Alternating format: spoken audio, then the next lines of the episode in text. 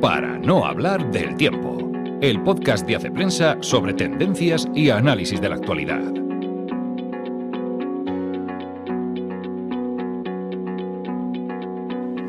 Hola amigos, una semana más nos encontramos en el podcast de Hace Prensa. Soy Ana Sánchez la Nieta, esta semana no soy Diego, que lo hizo maravillosamente bien la semana pasada, pero que me ha dejado de nuevo los mandos del podcast porque la verdad es que ya tenía un poco de mono, dos semanas sin escucharnos. Esta semana vamos a hablar de las elecciones de Brasil, vamos a hablar de los matrimonios infantiles y vamos a hablar de si las redes sociales pueden afectar en la salud de los adolescentes. Y no estará Diego, pero sí que van a estar eh, algunos redactores de Hace Prensa. Y en las pistas culturales tenemos un libro de viajes, Jerusalén Santa y Cautiva.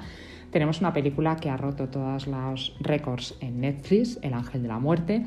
Vamos a hablar de otro estreno, que, de una película que vimos a la Seminci, Basil, y tengo además una propuesta para este mes de los muertos o de los difuntos. Así que vamos empezando.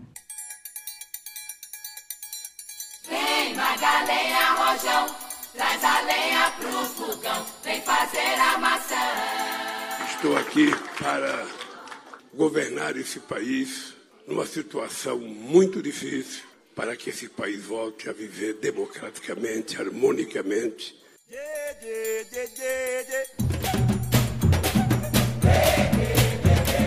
Y acabamos de escuchar a Lula da Silva, el flamante nuevo presidente de Brasil, aunque hablar de nuevo presidente y hablar de Lula parece un poco extraño porque es la tercera vez que va a presidir Brasil. Se ha adelantado por la mínima en las elecciones celebradas la semana pasada a Jair Bolsonaro y esta semana hemos un poco analizado este resultado electoral, tanto en un artículo que publicamos en la web como en el podcast Hablando de América, que yo os recomiendo muy vivamente esta semana. Y los diferentes analistas coinciden en señalar las que las razones que han llevado al electorado brasileño a apostar por da Silva han sido fundamentalmente económicas. El país está en una situación de recesión, por otra parte, como la mayoría del, del mundo, y al final las cuestiones económicas han pesado mucho en los votantes.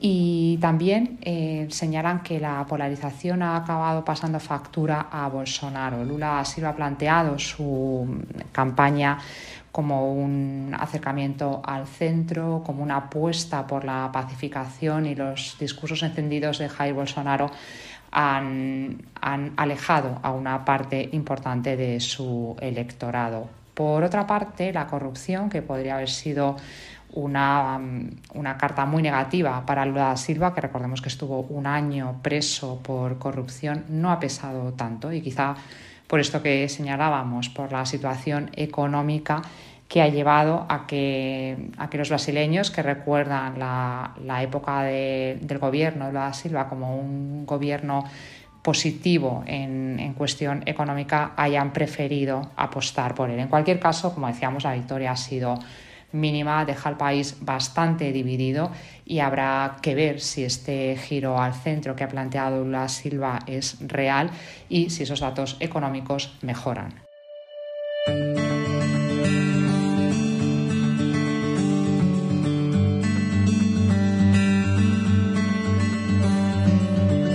Os decía que aunque no iba a estar Diego, iba a estar parte de la redacción de Hace Prensa aquí contándonos sus temas. Y Elena Farré ha escrito sobre los matrimonios infantiles, que yo la verdad es que pensé que era una tradición ya absolutamente erradicada, pero parece que no. Eh, hola Ana, no, no es una tradición erradicada y además lo sorprendente es que en algunos países está yendo en aumento sobre todo en países pues, del Cuerno de África, en Afganistán, en Irán. Y la principal razón ya no es la tradición, como venía siendo hasta ahora, la tradición religiosa cultural, sino el problema económico profundo que tienen esos países. Una, o sea, una pobreza que lleva a padres desesperados a vender a sus hijas para tener algo de dinero con el que alimentar al resto de la familia. Entonces es ese intercambio de, bueno, mm, vendo a mi hija para que no se me muera el resto y sobre todo también para que no se muera esa hija que, a la que están vendiendo. Entonces es una situación muy, muy trágica. Explicas además cómo a raíz de la pandemia estas cifras han crecido de una manera bastante llamativa. Sí, por, por, el tema económico, por puestos de trabajo que se han perdido. Esto, por ejemplo, se ha visto en la India, pero también, por ejemplo, en Afganistán, pues a raíz de la salida de Estados Unidos, del bloqueo internacional de recursos, eh, también mm, causas meteorológicas como sequías que producen que, que, causan que el ganado ya no rinda, que el pasto ya no rinda. Entonces, todos son factores que acaban llevando a, a, a pobreza y pues a esta, a esta venta. Perdona que te pregunte esto, pero, pero ¿cuánto, ¿cuánto puede ganar una familia por vender a su hija? Es que es una cosa que parece muy fuerte. Sí, pues eh, sobre todo yo sé datos de Afganistán y ahí sí que es más o menos unos 2.000 dólares, 2.300 dólares por, por, una niña, pero además lo sorprendente es también que, que, la edad es la edad a la que se venden a las niñas es muy precoz, o sea, se han llegado a vender niñas de 20 días de edad ya prometiéndolas para dentro de unos años las vamos a vender, pero necesitamos el dinero ahora. Entonces sí, ronda los 2.300 dólares. Que me imagino que será una cifra allí considerable para ¿no? todas las de, de, salvar otras vidas, de salvar las vidas de sus hermanos o de... Sí, es una cifra que ayuda a salir del paso, pero que tampoco es definitiva y no te soluciona desde luego la vida ni el, ni el futuro. O sea, es, pero es poner un parche y es lo que yo también comento en el artículo, que es como ese último salvavidas para toda una familia, que es al final un parche, pero que no soluciona desde luego para el futuro de, de la familia, el futuro económico. ¿Y qué podría eh, solucionar o qué vía de... ¿no? Todavía hablas de la importancia de la educación. Sí, ¿Por qué? sí, hay un informe de UNICEF que dice que la educación podría ser podría limitar los matrimonios y podría hacer que, que se evitasen dos de cada tres matrimonios. Eh, pero como la pescadilla que se muerde la cola, también el matrimonio precoz hace que las niñas no accedan a la educación. Entonces, por eso también habría que ver a nivel internacional qué se puede hacer, eh, de establecer medidas legales que no se puedan sortear, de también eh, establecer medidas para poder aliviar esa pobreza extrema en, en, estos países que al final es lo que lleva a, ese, a estos matrimonios infantiles. Bueno, Elena, muchísimas gracias. La verdad es que me parece que has abierto con este artículo, al menos a mí, una realidad que quizá en el primer mundo pues la vemos como muy lejana y casi imposible. Ya vemos que no solamente, digo, no baja, sino que incluso crece. Hmm. Muchísimas gracias. Gracias a ti. Nunca le he contado a nadie la causa de la ruptura, ni los puntos de sutura de mi corazón. No quiero entrar en detalle, pero creo que es un delito el dejar por WhatsApp una relación. Y tengo aquí también hoy a Ana Zarzalejos que se pregunta en su artículo si las redes sociales pueden ser responsables del deterioro de la salud mental de los menores, que es un tema como reincidente, y por qué has analizado ahora mismo esta cuestión. Pues efectivamente es una realidad que siempre se comenta mucho y en el fondo que todo el mundo da un poco por sabida, ¿no? que esto es así. Lo que ha pasado es que ha habido una, un dictamen, porque no es una sentencia, en Reino Unido a raíz de la muerte de un adolescente de 14 años que en realidad ocurrió en 2000.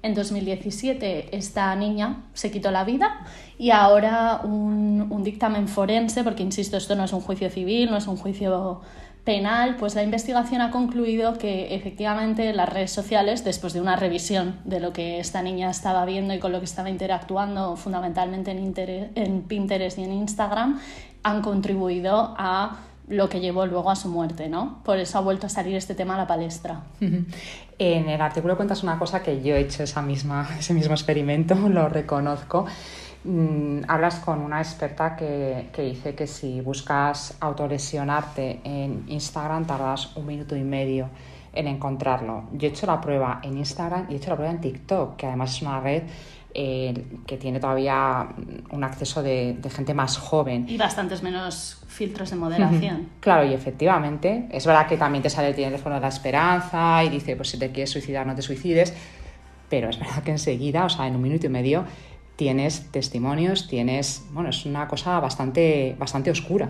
tienes imágenes muy crudas y encima en el fondo es una espiral, ¿no? Porque es lo que se explica un poco en el artículo, que es cómo funciona el algoritmo, que es lo que esta niña, ¿no? lo que la, la, investigación concluye que se vio como, digamos, succionada en una espiral, el algoritmo va intuyendo el contenido que le atrae y le va dando cada vez más, cada vez más crudo, cada vez más adictivo. ¿no? Hay que tener cuidado porque efectivamente, como dices, mm, a lo primero a lo que te redirige ahora mismo una red social de estas es a recursos, a mm. ayudas, etc. ¿Qué pasa? Que las redes sociales ahora mismo, sobre todo para los menores, por el tema de la verificación de la edad, que no funciona bien, y del filtro de los contenidos, que tampoco funciona bien, pues ahí hay fallas, hay lagunas y los adolescentes se están encontrando con ellas. ¿Cómo se, cómo se ha defendido Instagram ante, ante, este, ante esta realidad, ante este dictamen? La verdad es que, eh, bueno, esto hay que decir que es uno de los pocos reconocimientos oficiales que hay hasta ahora de la relación que pueden tener las redes sociales con, digamos, un deterioro de la salud mental, porque es verdad que los problemas de salud mental y el suicidio en concreto son problemas súper complejos, multifactoriales, no se pueden como llevar a una, a una sola causa, no se puede saber si porque un usuario ya es vulnerable a lo mejor ya busca más ese contenido o porque se le presenta le lleva eso, ¿no? Pero como es uno de los primeros reconocimientos oficiales, la verdad es que hay que reconocer que por lo menos las declaraciones de las plataformas han sido, han entonado un mea culpa, realmente. Sí que, como la muerte de Molly Russell fue en 2017, bueno, pues ellos han defendido que las cosas han mejorado. Han mejorado, como tú acabas de decir, en un minuto y medio te encuentras con el mismo contenido. Realmente ha habido mejoras muy sutiles en temas de moderación, pero los temas que siguen preocupando, que son la verificación de la edad y, y la moderación de contenidos, siguen funcionando exactamente igual. Eh, además de esa autorregulación de las plataformas, ¿dónde podría estar la, la solución? También hablas de la responsabilidad de los padres, lógicamente. Claro, el, el Matt Navarra, que es quien, con quien hablamos en el artículo, que él es un asesor, es consultor, es analista de la industria, fue asesor para el gobierno de Reino Unido. Claro, pide que los padres no, no, digamos, no cedan su responsabilidad a las plataformas, ¿no? Y por supuesto las plataformas tienen que asumir ese compromiso. ¿Cuál es la realidad? Que nada, mm, nada suele llevar más al cambio que la regulación, que haya sanciones, que haya una exigencia por parte de la ley y que haya un castigo si esa exigencia eh, no se cumple, que es en lo que se está intentando trabajar. Como siempre, la tecnología va por delante que de la ley, pero es en la dirección en la que se debería ir.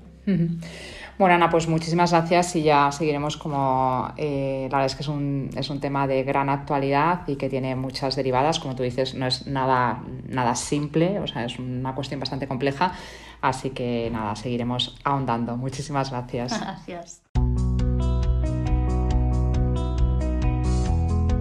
Pistas culturales para el fin de semana.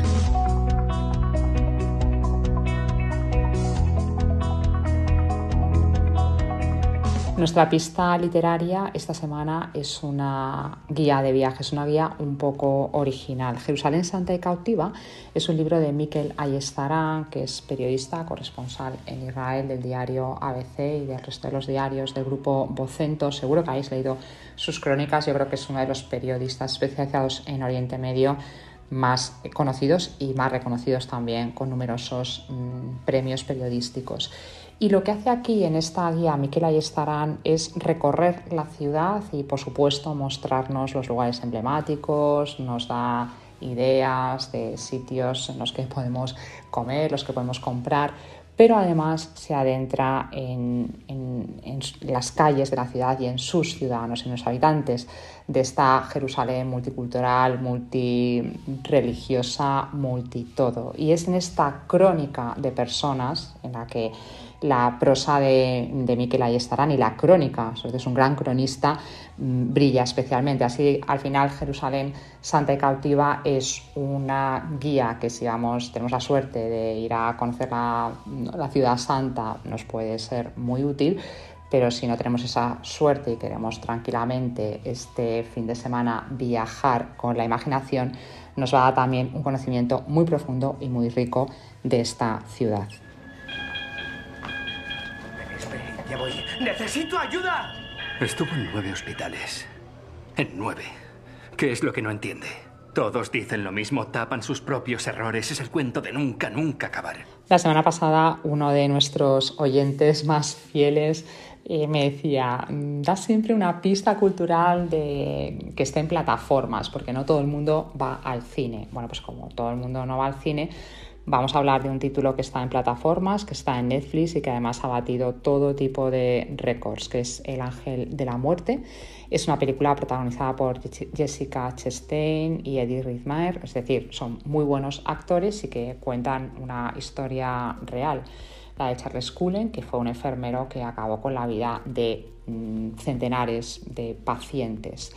Es una película que se podría marcar en el True Crime, esas películas que están basadas en crímenes reales, pero que, que da un poquito más de profundidad porque se adentra mucho en las historias personales. La verdad es que la enfermera que descubrió o que ayudó a descubrir los crímenes de Charles Cullen mm, dice que la película le ha ayudado a reconciliarse con su pasado. Durante muchos años ella no se perdonó haber estado cerca del asesino sin darse cuenta. Entonces, bueno, es una película dura, pero es un drama clásico que, que se ve bien y que ya digo, esta es la película ahora mismo más vista en Netflix y que tiene una calidad notable. ¿Qué pasa, papá? Que no voy a poder quedar para ir a comer. Tengo que acompañar a una persona a una oficina de los servicios sociales. ¿A una persona? Bueno, ni siquiera la conozco, es de Bulgaria. No tenía sitio donde dormir y se ha quedado aquí a pasar la noche. ¿En tu casa?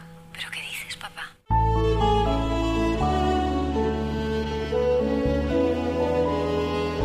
Se estrena este viernes Basil, que es una película que vimos en la semana pasada en la Seminci, donde Carra Alejalde ganó el premio al mejor actor que cuenta la historia de una pareja bastante poco usual, compuesta por Carra Lejalde, que es un arquitecto jubilado, y un inmigrante búlgaro que se aloja en su casa ante la preocupación de su familia. Es un drama social muy entrañable, diríamos más bien dramedia, y momentos de humor muy conseguidos, bien interpretada y que sobre todo tiene una visión muy positiva sobre lo que nos pueden enseñar las personas que vienen de otros países. Es una visión muy positiva de la inmigración que a veces la leemos siempre en un contexto de conflicto.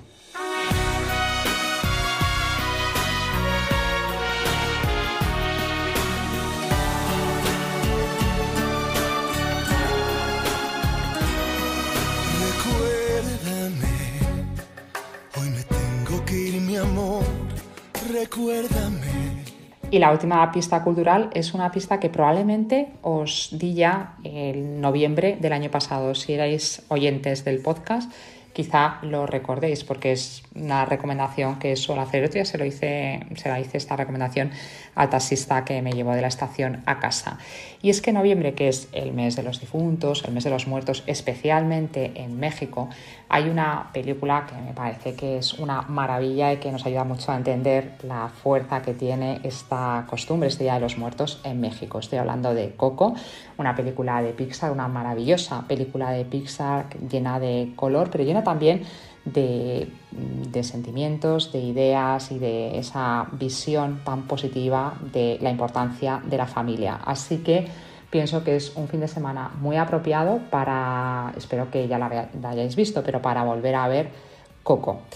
Y como siempre tenéis muchos más temas y os pueden dar más pistas culturales nuestra, nuestra web en la que hablamos de más libros, más películas y más temas. Pero de momento lo vamos a dejar aquí y la semana que viene nos vemos o mejor nos escuchamos. Hasta entonces. No dejaré de quererte. Me subí al pino más alto, llorona, a ver si te divisaba.